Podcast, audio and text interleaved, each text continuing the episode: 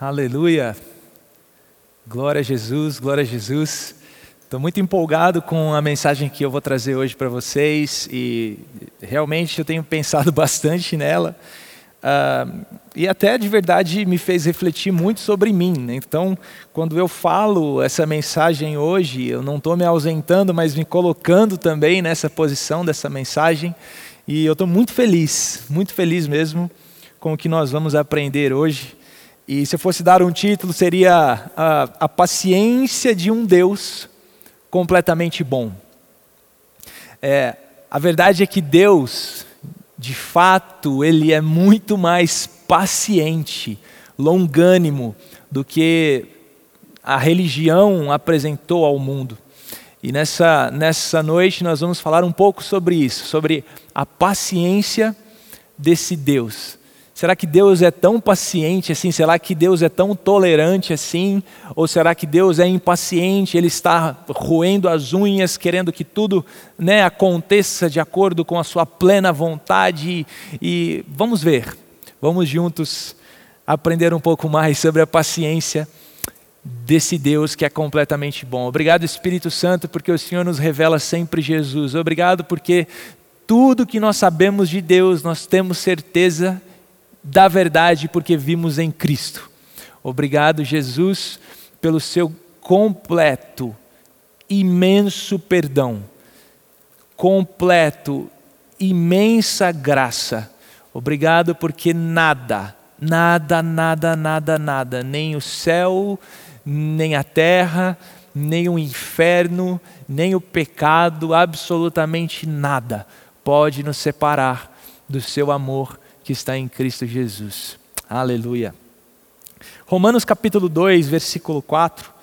É, vou começar com esse texto. Romanos capítulo 2, versículo 4. Ele realmente é um dos meus textos preferidos, a, né, falando-se de arrependimento. Nós aprendemos com Paulo aqui algo incrível e precioso.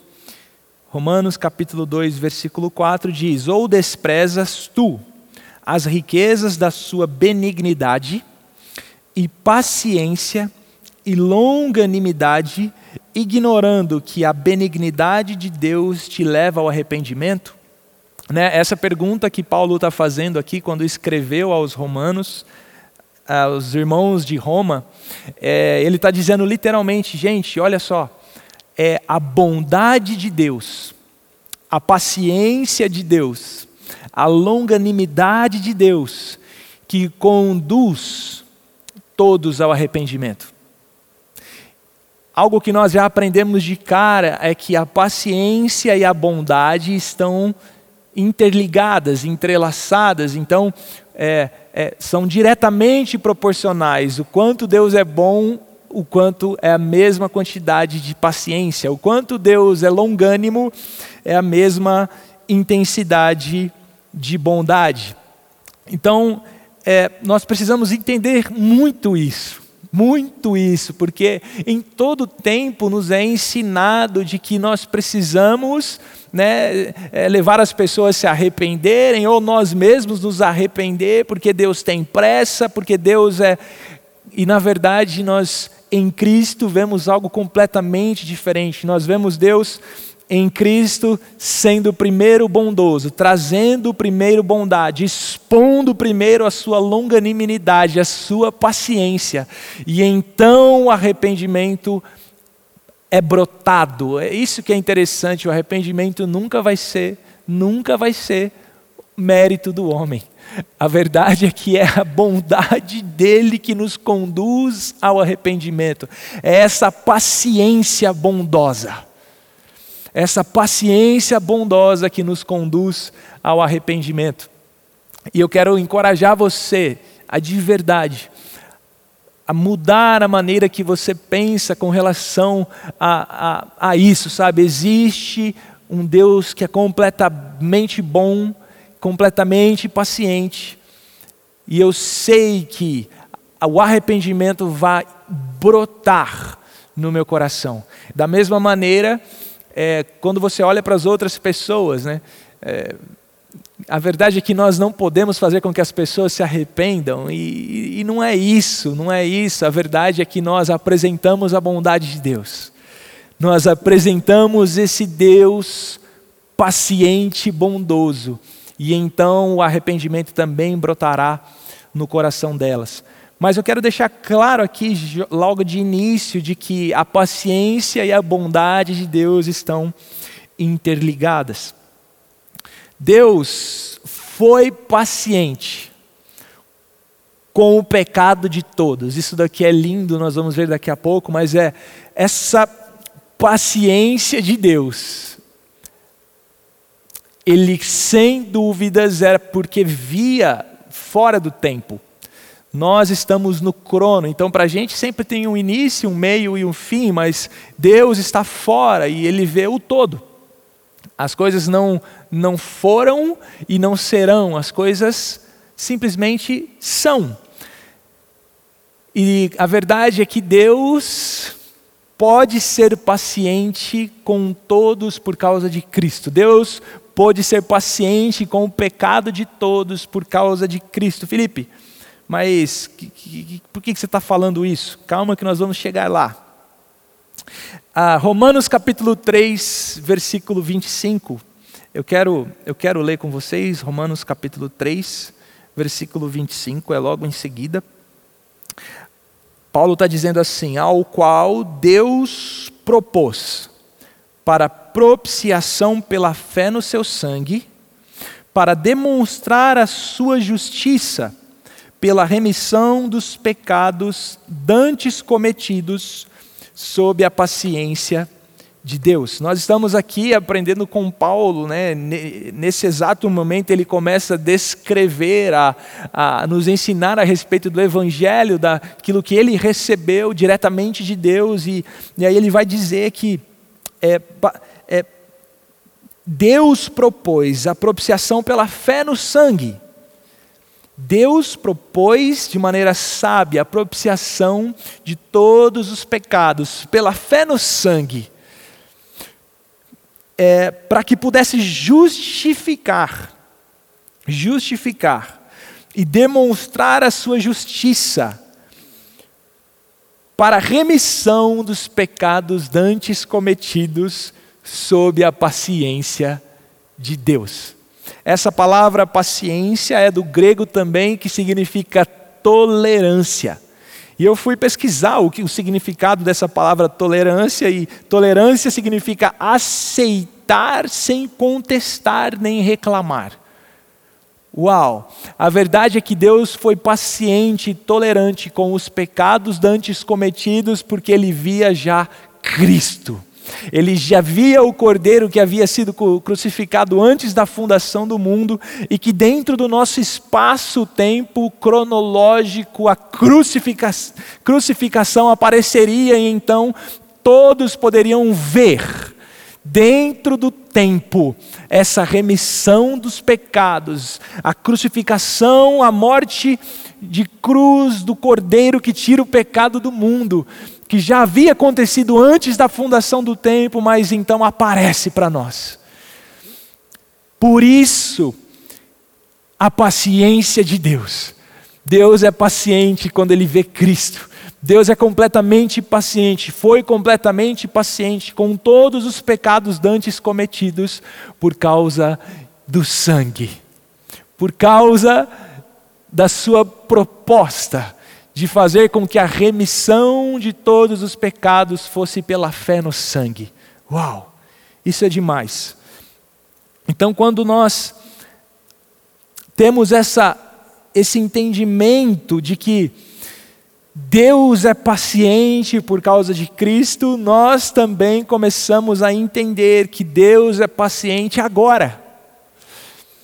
Se Deus é paciente por causa de Cristo, tanto antes de Cristo no Cronos, né? antes da crucificação.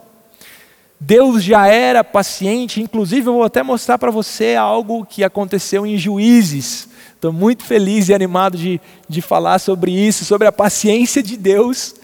Hoje nós, nós entendemos melhor, e, e vale lembrar que existe a progressão de consciência desde Adão, do primeiro Adão até o segundo Adão e até hoje. A verdade é que nós estamos em constante crescimento e expansão de consciência e que, na verdade, a vida eterna é conhecer a Jesus. Então, nós viveremos a vida inteira e cada momento nós conheceremos mais um pouco de Jesus e e o demais é que Deus ele é completamente paciente nesses, nessa expansão de consciência, nessa progressão da nossa fé, nessa progressão da nossa consciência. Deus é paciente. Gideão, vamos falar um pouco sobre de Gideão em Juízes capítulo 6. E eu quero mostrar para você um pouco da paciência desse nosso Deus até antes da cruz, antes de Cristo, né? aprendendo lá em Gideão como Deus já era paciente por causa do Cristo, Cordeiro morto, antes da fundação do mundo. Esse é o nosso Deus. Então, Juízes, capítulo 6, versículo 11. Diz assim: Então o anjo do Senhor veio e assentou-se debaixo do carvalho que está em Ofra, que pertencia a Joás, a Biesrita, e Gideão, seu filho. Estava malhando o trigo no lagar, para o salvar dos midianitas. Olha, aqui já, nós já vemos que Gideão estava em um ambiente que era do pai dele, em uma em determinado no lagar do, do pai dele e ele estava lá malhando trigo. Ele estava fazendo algo para que ele pudesse proteger o alimento que eles tinham dos midianitas. Então, a verdade é que muito provável ele estava com medo. Ele nem estava, de repente, pode ser que ele não estava é, malhando o trigo em um lugar adequado, mas ele estava com medo de os midianitas roubarem a, a, a, os poucos grãos, a pouca comida que ele tinha. Mas no versículo 12, então, o anjo do Senhor lhe apareceu. Quero dar uma pausa aqui. O anjo do Senhor. Isso é interessante. Alguns estudiosos dizem que esse anjo do Senhor pode ser uma manifestação do Cristo, né? Pode ser uma manifestação de, de Jesus. Ele disse: O Senhor é contigo, homem valoroso. Eu gosto porque Jesus ele já começa a enxergar algo em Gideão que a, a olhos a olhos normais é, seria impossível enxergar, né? Ele estava com medo, malhando trigo e com muito medo dos medianitas, medo de roubar a comida que ele tinha e de repente chega o anjo do Senhor e fala: "Olha, o Senhor é contigo, homem valoroso. Mas Gideão lhe respondeu, versículo 13: Ai, Senhor meu, se o Senhor é conosco, por que tudo isso nos sobreveio? Já começam os questionamentos. Se Deus é por mim, por que está acontecendo tudo isso? Se o Senhor é comigo, por que está acontecendo tudo isso? E que é feito de todas as suas maravilhas, que nossos pais nos contaram, dizendo: Não nos fez o Senhor subir do Egito, porém agora o Senhor nos desamparou e nos deu nas mãos dos midianitas. Versículo 14. Então o Senhor olhou para ele e disse: Vai nesta tua força. Olha isso aqui. O, o cara estava com medo, malhando trigo, com medo dos midianitas roubarem o trigo, estava reclamando diante ali daquele anjo, falando: Olha, porque se o Senhor fosse comigo, comigo mesmo, não estaria acontecendo tudo isso. E aí, de repente, esse anjo do Senhor fala para ele assim: ó, vai nessa tua força. Eu amo isso, eu amo isso, porque de fato, diga ao fraco, eu sou forte. Porque não era sobre a força de Gideão, mas era sobre a força de Cristo nele. E nós estamos falando do Cristo manifesto aqui, que é atemporal, que é o Cristo morto antes da fundação do mundo, e não Jesus que aparece, né, ah, enfim, no ano zero ali, não. Nós estamos falando da, da tipologia, nós estamos falando do apontar do anjo do Senhor, que é um símbolo de Jesus aqui para com Gideão, e ele fala: vai nessa tua força. E a verdade é que força ele não tinha nenhuma. Eu amo isso, eu amo isso. É quando nós de fato nos encontramos sem forças próprias, que nós de fato encontramos a força que vem de Deus, a força que é nossa em Cristo. Vai nesta tua força. Versículo, ainda no versículo 14: E livrarás a Israel das mãos dos midianitas, porventura não te enviei eu? É muito engraçado isso, cara, é muito bom isso. Vai nessa tua força quando ele não tinha nenhuma. Eu fico imaginando a cabeça de Gideão pensando nisso. Meu Deus, vai nessa tua força. Acabei de reclamar um monte com ele. Não estou entendendo, não estou entendendo, mas é exatamente isso. Diga ao fraco: Eu sou forte, porque é Cristo em nós a esperança da glória. E aí eu quero então, no versículo 27, é, nós vemos ali que Gideão ele prepara um presente, né? Nos, nos, nos, por exemplo, no versículo 17: Se agora tem achado graça aos seus olhos, me dá um sinal de que és tu mesmo, né? que é você mesmo, Deus, que está falando comigo. E aí então ele, ele prepara um presente, ele fala assim: ó, espera aqui que eu vou lá preparar um presente. E é engraçado, meu Deus, esse presente que Gideão vai, vai preparar para ele é pão ázimos, é, e carne. Ah, e carne. Então ele foi preparar uma comida para o anjo. Muito interessante isso. Ele foi preparar uma comida, era, era o que ele tinha, o presente ali, enfim.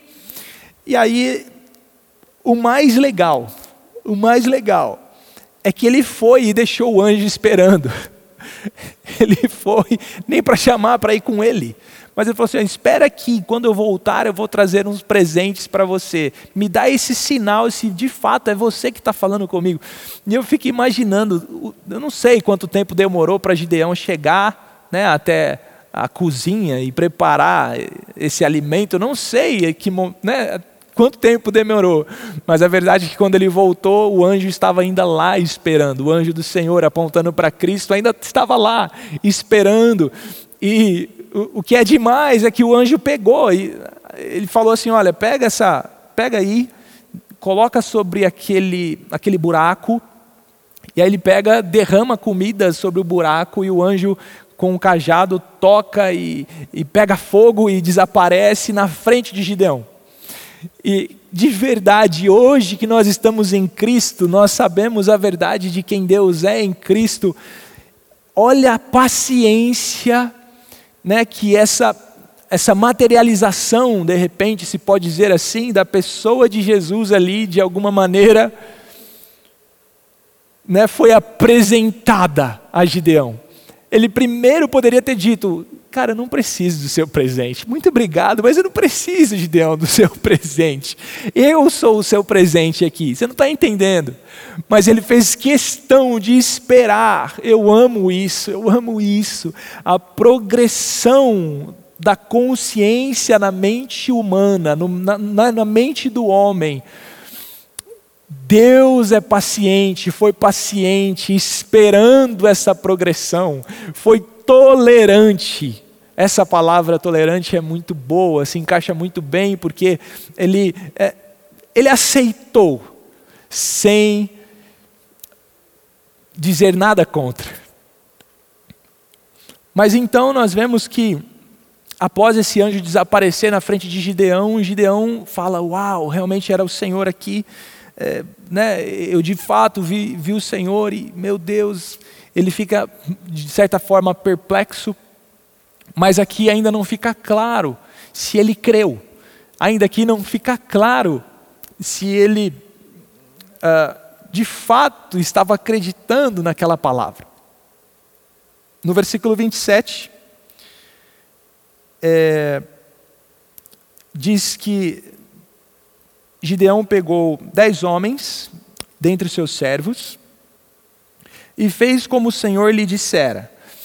Nesse contexto, ele havia recebido uma palavra de fazer a, a imagem de Baal, o Deus de Baal, que o pai dele é, infelizmente estava cultuando, ele disse: ó, vai lá, tira a imagem né, e faz um altar e sacrifica na, no lugar daquela imagem. E aí nós vemos que Gideão fez isso. Mas o interessante é no versículo 27, diz assim: ó, tomou dez homens dentre os seus servos e fez como o Senhor lhe dissera. E, e sucedeu o que? Temendo ele a casa de seu pai e os homens daquela cidade, não o fez de dia, mas fê-lo de noite. Olha isso. A verdade é que Gideão ainda estava com muito medo. Gideão ainda não tinha crido, acredito, de maneira perfeita a ponto de não temer. Mas mesmo assim ele foi lá e fez, e nós vemos aqui essa progressão e a paciência de Deus. Continuando, no versículo 36 ao versículo 40, Gideão diz, e disse Gideão a Deus: Se hás de livrar a Israel por minha mão mesmo, como você disse, é, é, você, vai, você, vai, fazer isso mesmo? É, versículo 37, eis que eu porei um, um pedacinho de lã ali naquela, naquela, naquele, ali fora de casa, na eira. Se o orvalho estiver somente na lã e toda a terra ficar seca, então conhecereis que hás de livrar Israel por minha mão, como disseste. Então, olha isso. Gideão vai lá e pede um sinal. Gente do céu, imagina a paciência, a paciência desse, desse Deus todo-poderoso. Enfim, olha, Deus, eu quero, eu quero um sinal, se é de fato mesmo o Senhor vai, vai livrar. Ó, vou pegar essa lã, vou colocar ali para o lado de fora de casa, e se a terra toda tiver uh, molhada, né, que está escrito aqui, versículo 36.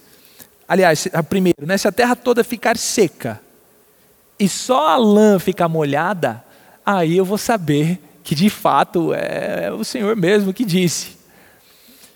Ele fez isso e aconteceu como ele havia pedido. No outro dia, a lã estava molhada e a terra seca. Aí, como versículo 38. E assim sucedeu, porque no outro dia se levantou de madrugada e apertou o velo, e do orvalho que espremeu do, do velo, né, do pedaço de lã, encheu uma taça de água. Versículo 39. E disse Gideão a Deus: Não se acenda contra mim a tua ira, se ainda falar só esta vez. Rogo-te que só esta vez faça a prova agora com o pedacinho de lã. Rogo-te que só o pedaço de lã fique seco e agora a terra em volta fique molhada. o mais interessante é, Gideão, é, conversando com Deus, ele começa dizendo: Olha, não se acenda sua ira contra mim. Ele está literalmente reproduzindo em Deus o que ele faria se estivesse na posição de Deus? Se, eu fico imaginando, se Gideão estivesse na posição de Deus, conversando com uma pessoa igual a ele, ele teria ficado irado. Mas nós sabemos que esse não é o nosso Deus que vemos em Cristo. Mas essa progressão estava acontecendo ainda na cabeça de Gideão. Mas no versículo 40, e Deus assim fez naquela noite, pois só o velo, só a lã ficou seca e sobre a terra em volta havia orvalho. Incrível, incrível a gente perceber o quão longânimo o desejo de Deus aqui em, em fazer algo, em, né, em trazer livramento para Israel através dessa pessoa e a paciência de Deus para com ela. Então, no capítulo 7, é, no versículo 1, no, é, é, Gideão já montou o exército. Gideão, então, ele vai atrás do, do exército, ele conversa, então, com as, as, enfim, as pessoas que poderiam se alinhar com ele para a batalha. E no versículo 1 nós vemos é, o exército já montado. É, então Jerubaal, que também é Gideão, se levantou de madrugada e todo o povo que com ele havia, e se acamparam junto à fonte de Arode. de maneira que tinha o arraial dos midianitas para o norte no vale, perto do outeiro de Moré. Versículo 2: E disse o Senhor a Gideão: Muito é o povo que está contigo, para eu dar aos midianitas em suas mãos, a fim de que Israel não se glorie contra mim, dizendo: A minha mão me livrou. Olha que interessante. Nós vemos aqui Deus falando assim: Olha, Gideão, beleza, você já trouxe bastante gente, mas tem muita gente tem muita gente nesse exército e agora eu fico pensando na cabeça de Gideão, meu Deus do céu. É, eu ainda, ainda, né, enfim, se bobear eu vou pedir mais alguns sinais de confirmação. Né, se deixar, é, eu ainda vou pedir uns sinais aí que confirmem mesmo se, né, se Deus vai livrar Israel através de mim.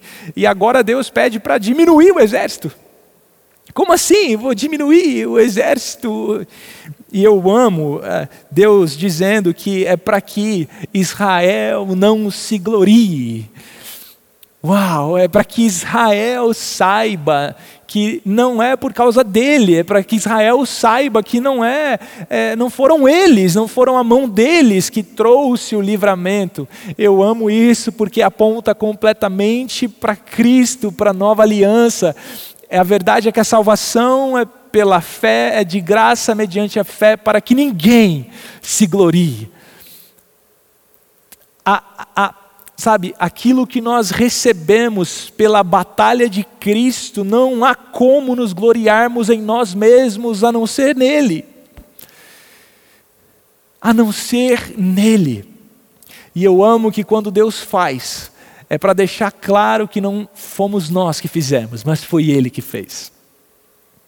Continuando, então, no versículo 2, ele fala assim: ó, é, vamos diminuir isso daí. Versículo 3: Agora, pois, apregou aos ouvidos do povo, dizendo: Quem for medroso e tímido, volte. Então, dos, ah, dos voltaram 22 mil, então ficaram 10. Dos 32 mil, que haviam no exército agora ficaram 10 mil. E o, os exércitos né, do inimigo eram de 135 mil. Então, faz uma conta básica, 32 mil, né?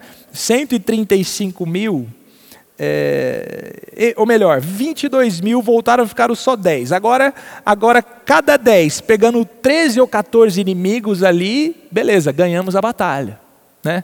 Não sei, humanamente falando, eu, né, cada, cada israelita ali pegar 10 midianitas e, não sei, humanamente falando, pode ser que seja até, sei lá, difícil, muito difícil, mas pode ser que, de alguma maneira, a, a, né, ainda pode se gloriar. Eu peguei 10, o fulano pegou 12, né? enfim. Mas a verdade é que nós vemos que Deus ainda fala: não, não, não, não, não, não, não ainda tem muito. Dez ainda é muito.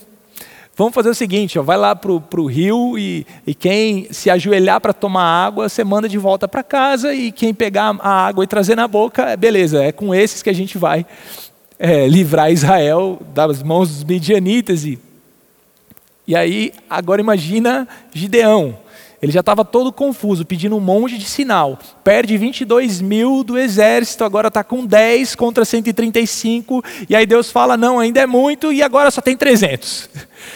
300 contra 135 mil. E é interessante que, se você fizer uma conta, agora cada um teria que pegar 450 pessoas. Cada israelita agora teria que lutar contra 400, e vencer 450 midianitas. A verdade é que não tem como, é impossível. É impossível, não tem como. Aí que tá, vai nessa tua força. Não existia força em Gideão capaz de vencer 450 midianitas. Uau! Uau! 300 então sobraram. Eu fico imaginando agora a cabeça de Gideão. Meu Deus, agora a gente tem 300. A gente tinha 32 mil, agora 300, conta 135 mil. Né? Imagina dentro dele o conflito na cabeça dele. Mas aí nós vemos a paciência de Deus. entrando novamente em, em ação. E aí no versículo, no versículo 9. Aliás, no versículo. Uh, é, 9 mesmo, né? Diz assim: E sucedeu que naquela mesma noite o Senhor lhe disse: Levanta-te, no meio da madrugada, levanta-te e desce ao arraial dos midianitas, porque o tenho dado na tua mão. E se ainda temes descer, olha só, Deus está falando com Gideão: se você ainda teme, Gideão, se depois de todos os sinais que você pediu, se ainda depois de tudo que eu te mostrei, você ainda teme, desce lá desce lá e uh, né, desce lá, você e o teu moço porá ao arraial, e ouvirás, versículo 11, o que estão dizendo. E então, é, fortalecidas as tuas mãos, descerá ao arraial. Então desceu ele com o seu moço porá até o extremo das sentinelas que estavam no arraial. Então eles chegaram muito perto daqueles que estavam cuidando ali, né, durante a madrugada, é, estavam de guarda, né? E versículo 13, chegando, é, aliás, versículo 12: E os midianitas, os amalequitas e todos os filhos do Oriente jaziam no vale como gafanhotos em multidão, e eram inumeráveis os seus camelos, como areia que há na praia do mar. Versículo 13: Chegando pois Gideão, eis que estava, estava contando um homem ao seu companheiro um sonho. Gideão chega lá e de repente ele ouve um homem, um midianita, contando para uma malequita, entre, né, vice-versa, contando um sonho. E aí ele começa a dizer: ó, eis que eu tive um sonho, e, e eu, eu sonhei que um, um pão de cevada torrado rodava pelo arraial dos midianitas e chegava até a tenda e a feriu e caiu e a transtornou de cima para baixo e ficou caída. Gente, olha que sonho é esse, meu Deus. Os caras contando um sonho de que viu uma torrada rodando e caindo sobre a tenda lá, e a tenda caiu e ficou né, destruída. Meu Deus, que sonho que é esse? Que sonho que é esse. O melhor, o melhor é a interpretação que o outro rapaz deu a esse sonho. Ele falou assim: olha, versículo 14: seu companheiro respondeu e disse: ó, não é isto outra coisa, senão a espada de Gideão, filho de Joás, o varão israelita. Deus tem dado na sua mão aos, é, na sua mão aos midianitas e todo este arraial. Gente, que interpretação foi essa, de verdade? Uma torrada rolando, caindo sobre. Não, isso aí certeza. Certeza que é Gideão. A espada do Gideão lá, que, que Deus está entregando a gente, os midianitas, para ele. Agora eu amo o que acontece no versículo 15. E sucedeu que, ouvindo Gideão, a narração deste sonho, vírgula, e a explicação. Eu amo isso. Ele ouviu tanto o sonho quanto a explicação. Nesse momento, ele adorou. Uau! Nenhum momento, desde o primeiro encontro que Gideão teve com o anjo do Senhor, até agora ele havia feito isso. Mas quando ele ouviu o sonho e a explicação desse sonho, de alguma maneira dentro do coração dele, ele creu. E ele então levanta sua mão e adora a Deus, e ele sabia, de fato, que a, a, vitória seria deles, então eles venceriam, né, que Deus estava entregando os midianitas nas mãos dele. Uau!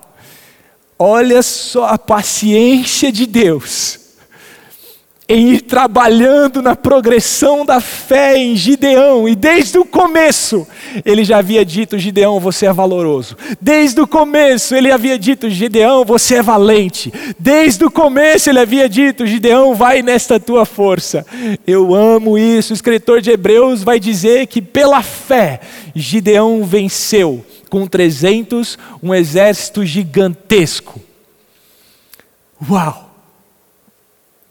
Esse é o Deus paciente que eu e você temos. Esse é o nosso Deus, esse é o nosso Deus. Ele é completamente paciente. Completamente paciente. Agora, Gideão divide ali é, três grupos de cem, vai cada um para um canto do arraial dos inimigos e feliz da vida agora, crendo. E aí, de repente, agora Deus fala para ele: agora, Gideão, você vai, você vai ter uma buzina em uma mão, um cântaro na mesma mão e uma tocha na outra. E, meu, como que nós, cada um de nós, vai precisar vencer 450 inimigos, cada um 450, mas sem espada, com uma, uma, uma buzina na mão e um cântaro, e na outra mão uma tocha acesa. Eu amo isso no versículo 18.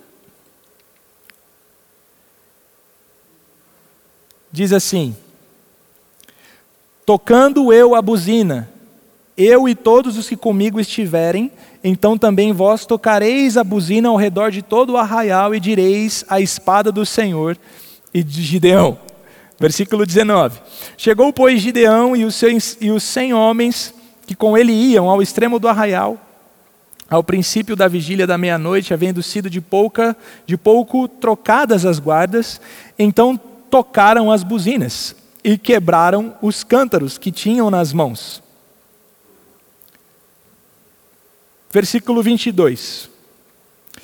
Tocando, pois, os trezentos as buzinas, o Senhor tornou a espada de um contra o outro. E todo o arraial que fugiu para Zererá até Betsita, até os limites de Abel Meolá, acima de Tabaté, de Tabate. Enfim, mas nós vemos no, uh, no versículo 20 de que eles tocaram as buzinas e clamaram: espada do Senhor e de Gideão. E ali os inimigos foram vencidos com uma buzina na mão e, né, e um cântaro quebrado. E isso é muita verdade. Cadê a espada? Onde está a espada do Senhor? Onde está a espada de Gideão? Exatamente isso. A, a buzina era feita de chifre de carneiro que aponta para a morte do cordeiro. Então, no momento que eles anunciam a morte do cordeiro, essa é a espada do Senhor contra os inimigos.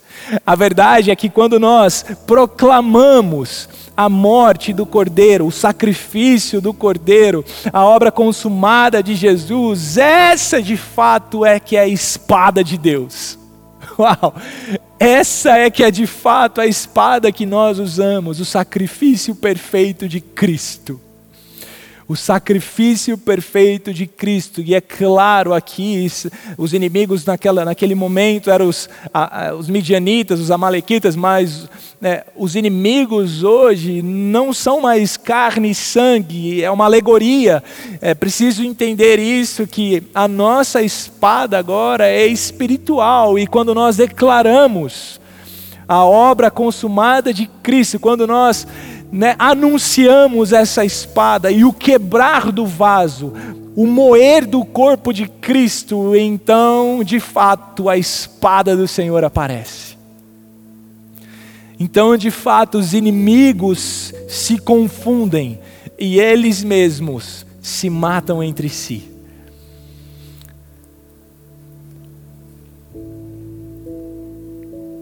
Quanta paciência de Deus em Gideão e que milagre incrível que aconteceu. Que milagre incrível que aconteceu. A espada do Senhor e a nossa espada é proclamar é o proclamar do Cordeiro que foi morto. Proclamar a obra de Cristo é que é de fato a nossa espada é o que é de fato a espada do Senhor. A paciência de Deus, sem dúvida, é uma característica de um bom pai. Esses dias, algum, esses dias não, alguns dias atrás eu estava com a minha esposa e, e, e provavelmente você já pode ter passado por isso também, ou de repente você tenha em casa, né? É, aquele, aquele filho ou aquela filha que, meu Deus, é impressionante. As pessoas parece que, né, os pais dessas crianças parece que têm uma paciência que é sobrenatural. Meu Deus, é uma paciência que que não dá para entender. E eu, eu, eu, comentava com a Camila, Camila do céu, quanta paciência eles têm, né? Será que a gente vai ter essa mesma paciência com os nossos filhos, né? E a verdade é que quem de fato ama, de fato é paciente. É completamente interligado, tanto a bondade e o amor, a paciência. Segundo a Tessalonicenses, e eu quero terminar, encerrar com esse versículo. Segundo a Tessalonicenses, capítulo 3, versículo 5.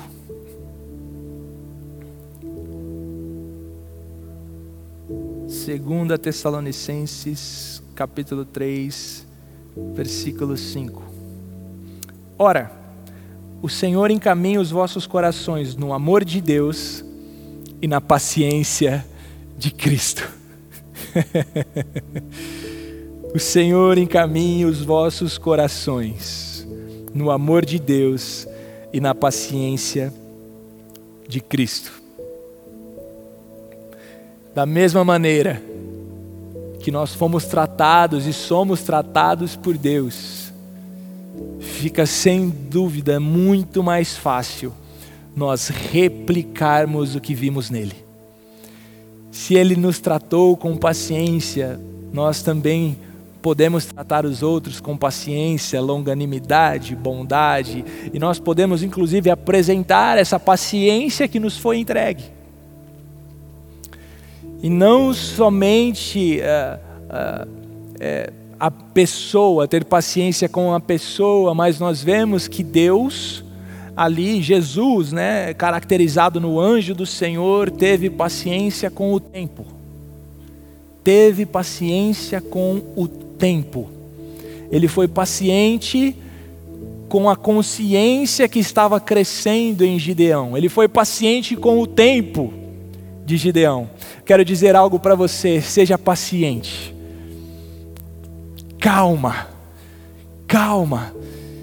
Seja paciente da mesma maneira que Deus foi paciente com o tempo nós também podemos ser pacientes com esse momento que nós estamos vivendo. Não acabou tudo, não, não, não, não acabou tudo. É simplesmente o começo de algo lindo, de algo poderoso. Ferramentas estão sendo distribuídas para nós. O coração de Deus está sendo ah, revelado a nós quando nós choramos com o próximo, quando nós rimos com o próximo, quando nós estamos sendo solidário com o próximo. Nós estamos vendo a solidariedade de Deus, você pode ter certeza que nossas vidas jamais serão as mesmas depois desse tempo. Tenha paciência, tenha paciência, tenha paciência, porque o nosso Deus é paciente, porque esse Pai de amor é paciente. Nós também podemos ser, porque temos a natureza dele em nós. Nós temos a natureza dele em nós.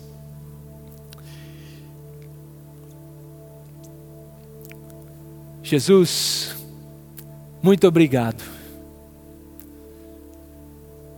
Quão grande é a tua paciência, Jesus. Quão grande é a tua paciência em nos explicar e explicar de novo e dar sinais para o povo de Israel naquele período e o povo traía e voltava e, e, meu Deus, e era uma loucura, era um, eles atribuíam um Deus que de fato não, não era a você que nós conhecemos em Cristo, e mesmo assim o Senhor foi paciente com eles. Mesmo assim o Senhor continua paciente hoje. Obrigado pela tolerância que o Senhor tem por causa de Cristo. Obrigado, Jesus, pela tolerância que o Senhor tem ao nosso progresso, ao, ao expandir da nossa mentalidade.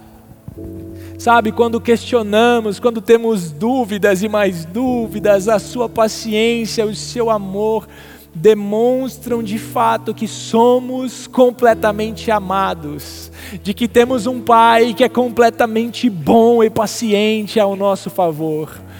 Obrigado, Jesus, porque jamais, jamais o Senhor desistirá de nós. E obrigado porque nós estamos esperando no Senhor. Uma das características de conhecer o Evangelho é descansar. Obrigado, porque nós estamos descansando naquilo que o Senhor já nós não precisamos mais fazer nada, não precisamos guerrear mais nada, não. Nós só precisamos tocar a trombeta e anunciar e proclamar a obra que já foi concluída pelo Cordeiro.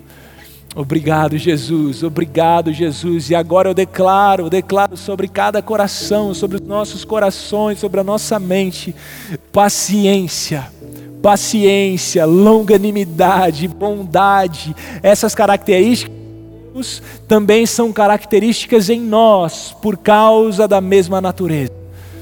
Por isso, Jesus, recebemos a paciência, recebemos longanimidade, recebemos bondade, recebemos e praticamos o amor.